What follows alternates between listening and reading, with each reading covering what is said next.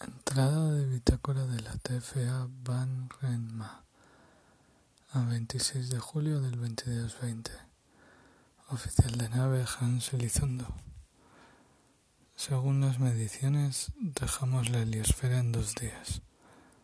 No sabemos cómo nos afectará físicamente.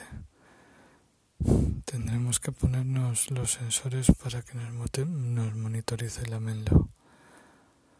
Por otras misiones no tripuladas sabemos que hay cambios en los campos magnéticos, así que mm, no sé si empezaremos a vomitar o qué pasará.